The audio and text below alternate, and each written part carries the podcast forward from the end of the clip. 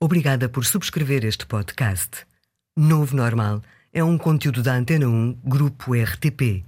Autoria e apresentação: Fernando Ilharco. Produção: António Santos.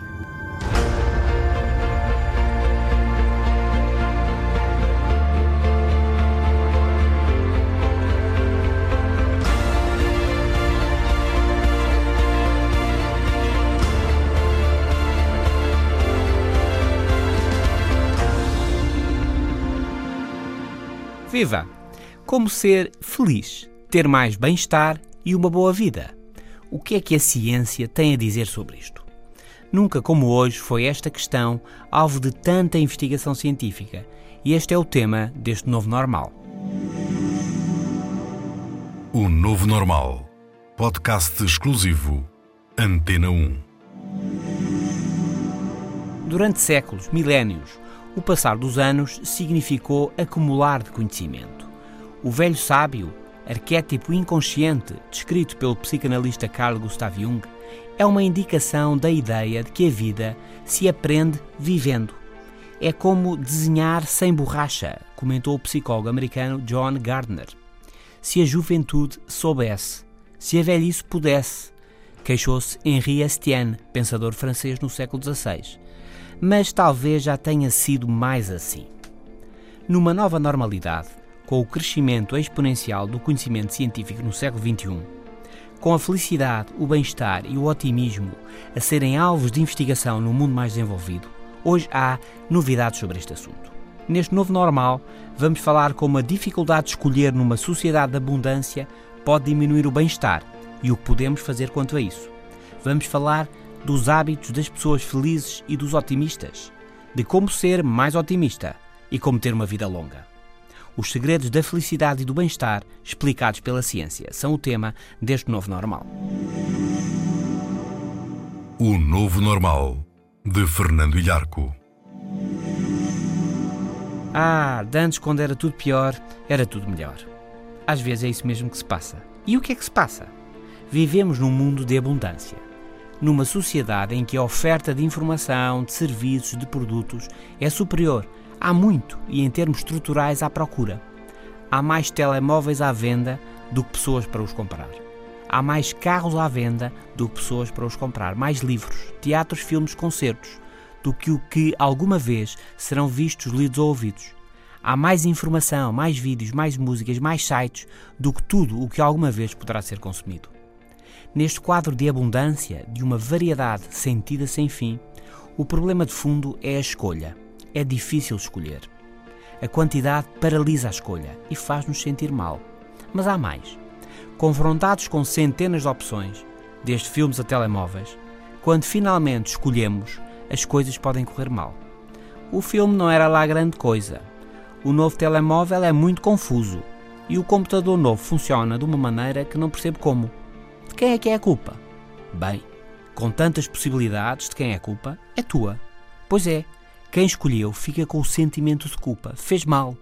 Não sabe, é responsável pela situação. Diz Barry Schwartz, autor do best-seller The Paradox of Choice, o paradoxo da escolha.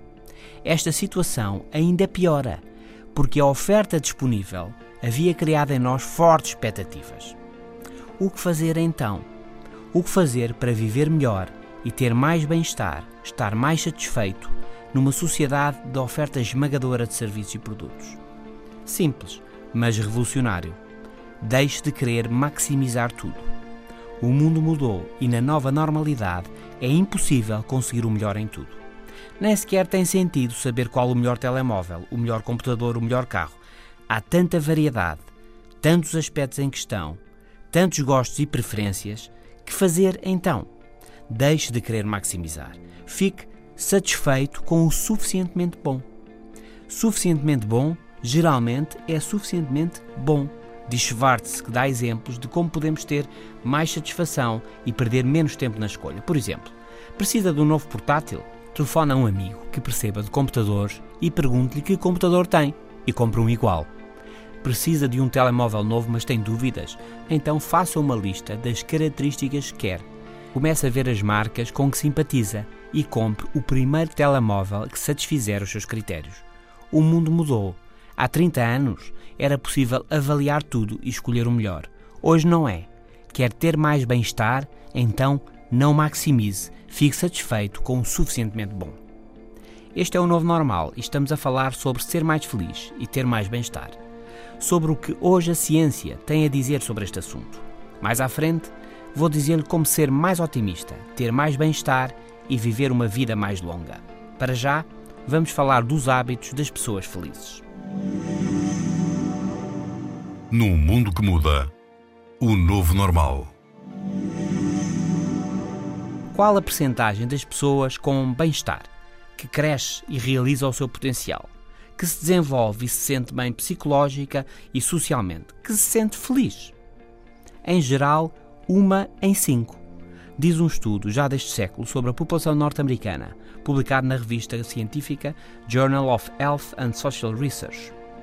Se medirmos a felicidade de cada pessoa, então uns 40% pode dizer-se que resultam da ação intencional no dia a dia, diz Sónia Lyubomirsky da Universidade da Califórnia. E se assim é, todos então podemos melhorar a nossa felicidade. Como? Olhemos para alguns hábitos de pessoas que assumem ser felizes e estar bem com a vida. Ter objetivos é essencial para uma vida significativa. Assumir desafios, envolvermos e procurar metas difíceis, exigentes mas possíveis. E isto quer na vida profissional, quer na vida pessoal. O bem-estar é trabalhar para objetivos difíceis, atingi-los e esforçarmos mais para mais desafiantes metas. É o desenvolvermos e é o fazer coisas novas. É possível e é aconselhável a vida toda. É o que hoje em dia nos diz a ciência. As pessoas felizes ajudam os outros. Sempre que podem, ajudam. Ajudar gera uma gratificação instantânea. Quem mais ajuda é quem vive melhor e quem vive mais tempo, confirma a investigação. Depois, no dia a dia, nos hábitos cotidianos, as pessoas felizes seguem padrões. Por exemplo, começam bem o dia. Pela manhã, ter um bom plano para o dia. Ter um bom plano para a semana, para o mês e para o ano. E começar um novo dia para um desafio. Podemos começar o novo dia também com um bom café ou um sumo de que gostamos muito. Saborear é importante e dá o tom para o dia. Ao levantar e ao deitar, habituarmos-nos a lembrar as boas experiências do dia as boas experiências da semana, do ano que passou, do projeto em que estamos envolvidos. Reconhecer e ser grato pelo que de bom nos tocou e planear para a frente. Fazer exercício, mexermos e socializar também é importante. Fazer os possíveis por facilitar a atividade física. Pratiquemos algo de que gostemos e façamos por manter boas conversas, boas experiências sociais. E finalmente, os hábitos das pessoas felizes. E finalmente, o que faz a diferença e tem um imenso poder, mesmo nas alturas mais difíceis. Procure fazer as coisas que mais gosta. Não adiar, fazer mesmo. A professora da Universidade de Stanford, Jennifer Ecker, diz que é simples ser mais feliz. É fazer cada vez mais as coisas que nos deixam felizes. Este é o novo normal e estamos a falar de como ser mais feliz, ter mais bem-estar e ser mais otimista. E todos podemos ser mais positivos e otimistas no dia a dia é o assunto que vamos falar a seguir. O novo normal, também no FM da Antena 1, diariamente, às 17h50. Os otimistas vivem melhor, como se sabe. São otimistas. Nem sempre acertam e, por isso, alguma ponderação, atenção à lei de Murphy, alguma ponderação é importante. Mas a positividade em geral é boa. Sentimos-nos melhor e sugerem várias investigações científicas conseguimos melhores resultados. E a boa notícia é que todos podemos ser mais otimistas, ganhando hábitos mais positivos, pequenas mudanças que alegram o dia a dia. Não procure por isso o acontecimento milagroso que muda tudo, mas procurando os pequenos gestos e os pequenos factos no dia a dia. Aprecie o que de bom acontece, grande, pequeno ou muito pequeno. Seja grato, na dúvida, entre pagar na mesma moeda ou ser bondoso, seja bondoso, agradável com os outros. É você mesmo o beneficiário dessa positividade. No coração do otimismo está o planear e ter objetivos. Já lá vamos. Antes disso, aqui vai uma mão cheia de sugestões, apoiadas pela ciência, para ser mais otimista. A maior parte delas gera benefícios imediatos, mas é o hábito que faz a principal diferença, que nos faz viver melhor. Toque os outros. Dê abraços, apertos de mão, palmadas nas costas. O toque é reconfortante, liga, dá-nos satisfação e segurança. faça exercício. Um estudo da Universidade de Harvard, realizado ao longo de mais de 70 anos, identificou o exercício físico como um segredo de uma boa vida. Anda ao ar livre, passeie. Pare, descanse e medite. Livre o corpo da tensão. Pense na sua respiração por uns minutos. Faça isto todos os dias. Gaste tempo com os outros. Ajude a família, ajude os amigos. Partilhe entusiasticamente as boas notícias, as suas e as dos outros. Durma, durma o necessário para si. Estar cansado desencadeia atitudes pessimistas. Por isso, se é o seu caso, faça pequenas cestas. Pode ser 10, 15 minutos que faz uma diferença. O sono torna-nos menos suscetíveis às emoções negativas. Desafie-se. Desenvolva novos interesses. Aprenda, por exemplo, uma nova língua, uma nova área de estudo, um novo projeto, etc. Podendo, resida perto do trabalho. Para a maioria das pessoas, pouco tempo nos transportes é melhor do que ter uma casa maior. Sorria e ria. Rir é bom, porque relativiza problemas, minimiza incômodos e alivia as dores. Não vá na conversa do copo meio cheio ou meio vazio. Veja sempre o copo meio cheio. Ponto final. Se tende a estar sempre a fazer planos, então mantenha-se assim. Faça planos e faça as coisas que planeie. Comece por pouco que seja. A ação muda a realidade. Planear e fazer são parte do segredo de uma vida cheia. Os otimistas fazem planos, antecipam situações, seja um projeto profissional, seja ir ver um filme, comprar um livro ou dar um passeio. Pensar em objetivos muda o mundo à nossa volta, literalmente.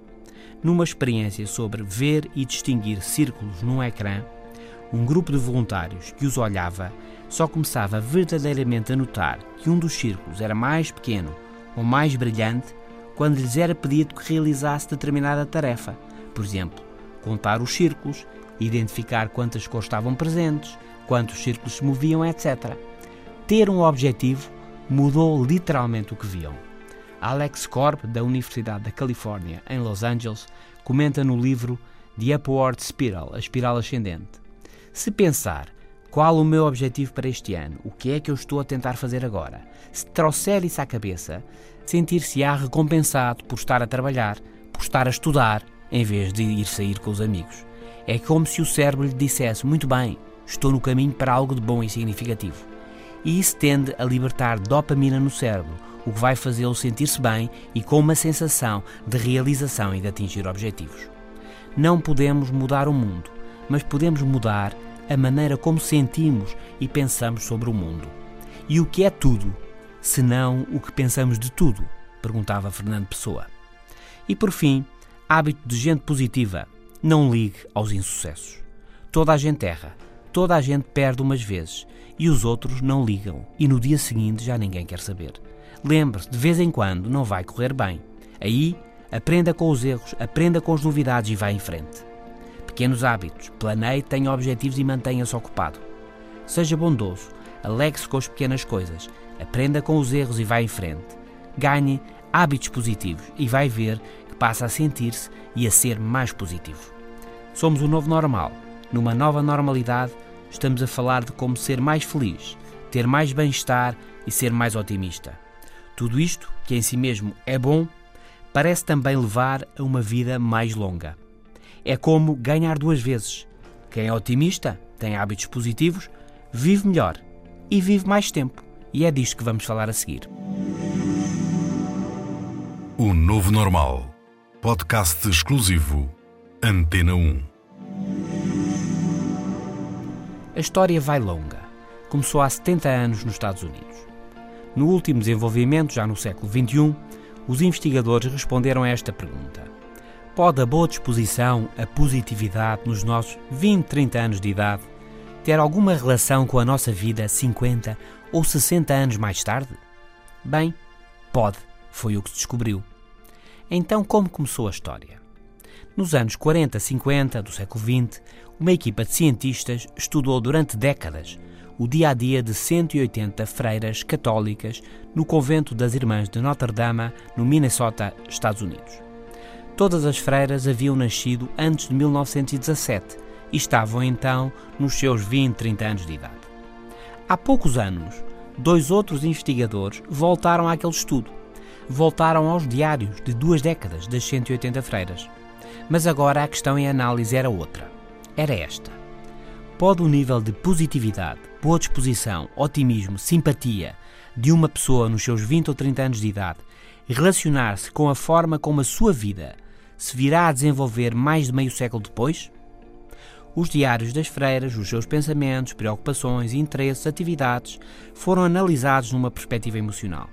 E o que foi descoberto, agora revelado pelo Journal of Personality and Social Psychology, foi mostrado que existe uma forte associação negativa entre o conteúdo emocional positivo daqueles diários e o risco de mortalidade em idade avançada. Ou seja, quanto mais emoções positivas, mais esperança de vida. As freiras mais otimistas e alegres viviam mais 10 anos do que as freiras mais pessimistas. 90% das freiras otimistas passavam os 85 anos de idade, contra apenas 34% das mais pessimistas. O estudo sugere que quanto maior era a positividade, maior era a longevidade. O otimismo, a simpatia, o bom relacionamento fazem-nos bem. Fazem logo no momento, sentimos-nos bem. E fazem a prazo, temos vidas mais longas. Este é o novo normal. Hoje sobre como ser mais feliz, ter mais bem-estar e ser mais otimista. E não esqueça, no centro do bem-estar está a ação. Comece bem o dia, faça e faça planos, planeie sempre. Pense nisso e faça. E não queira maximizar tudo, o melhor em tudo. Com tanto por onde escolher, acaba a adiar tudo. Escolha a tempo e horas e escolha o suficientemente bom, que geralmente é mesmo suficientemente bom. Este é o novo normal e até para a semana.